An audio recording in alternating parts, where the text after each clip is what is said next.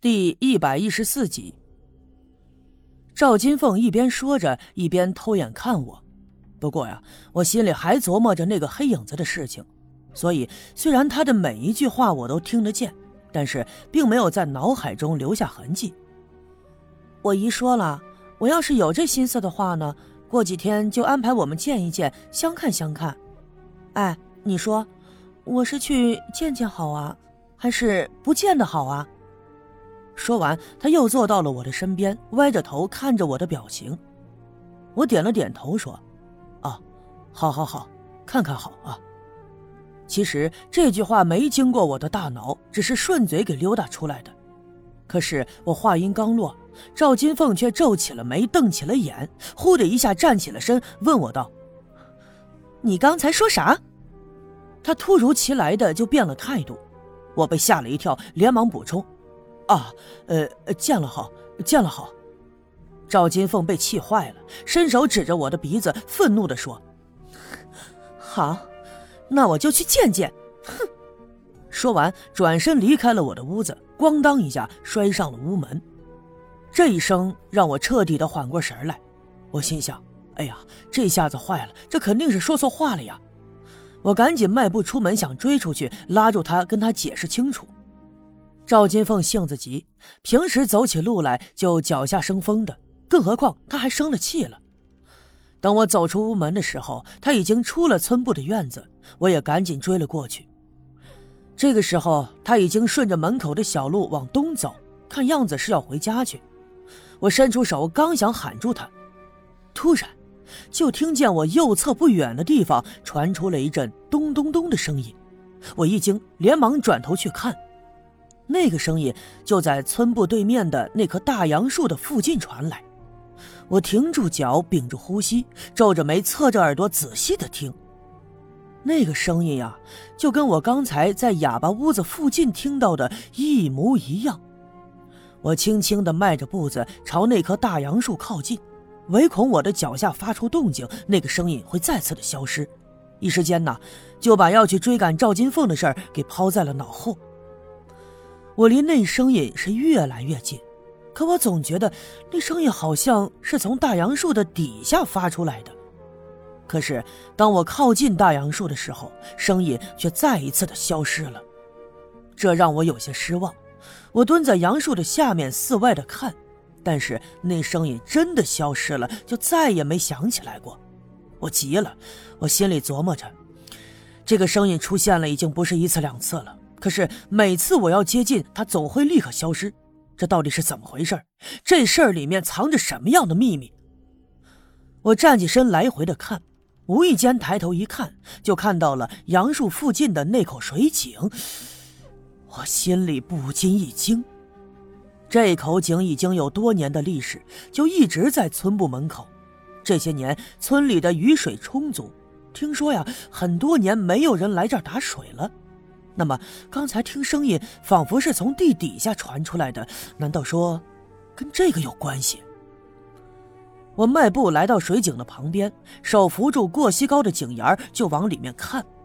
这口井很深，即便现在是白天，里面仍旧是黑洞洞的，什么也看不见。我侧着耳朵往里面听了听，只能听见空气在里面流动，隐隐约约的就发出了一阵呼呼的声响。井底下是有水的，所以一股子凉风扑面而来。我伸着鼻子闻了闻，在这冰凉的水汽里，隐隐约约的可以闻到一些焦糊的味道。我不禁一愣，这这水井的下面怎么会有这样的味道传出来呢？这也让我一下子就想起前两天我独自一人进到西南山坡那个洞口里的时候，我也曾闻到过这个味道。想到这儿，我不禁紧张了起来。我又回想起老宋和张强离开的前一天晚上，那个黑影子手里拿着镐头，刚要袭击老宋，就被刘老二一枪打的是落荒而逃。刘老二紧紧地追在后面，可是那个人一出院门就不见了。难道他是躲在这井里的？如此说来，这个井底下是有玄机的。想到这些，我趴在井边上，继续探头往里面看，努力的睁大了眼，希望能看出一些异样。可是就在这个时候，身后传来了一阵急促的脚步声。我回头循声一看，我发现赵金凤风风火火的就朝村部的方向走了过来。哎呀！我这才想起，刚才呀是准备去追赵金凤道个歉的。听到那个咚咚的声音，我，呀，我一时忘了这茬了。于是我赶紧转回身就迎了过去。金凤，金凤，刚才，刚才我……赵金凤瞪了我一眼，并没有跟我说话，而是转身就进了村部的院子。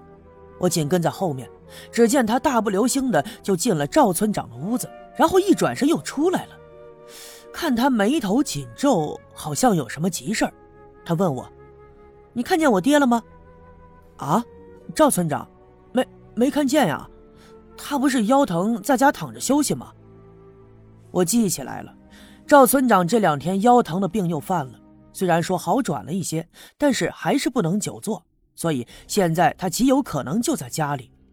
不过赵金凤是从家里出来的，却跑来找他。想必啊，他是出来溜达了。我刚才回家看了，家里没人。你说他那么大年纪了，怎么就这么不让人省心呀？真是的，自己有腰疼的老毛病，心里还没个数，总出来溜达个啥嘛？不行，我得把他给找回去。说着，赵金凤朝村部门口走，与我擦肩而过。我这心里有一丝的难过，我知道他肯定是在生我的气了。要是放在平时，他肯定会拉着我跟他一起去找的。不过呀，我还是跟在后面。出了院门以后，赵金凤回头就看着我说：“我找我爹，你跟着干啥？”他语气冷冷的，显然是气还没消。我连忙冲着他笑，打算跟他解释解释，可是他又回过身继续往前走，一边走头也不回的说道。你要是愿意跟着呢，就帮我去找找，到下面六姑家去看看。我去找老郑，让他帮着找找。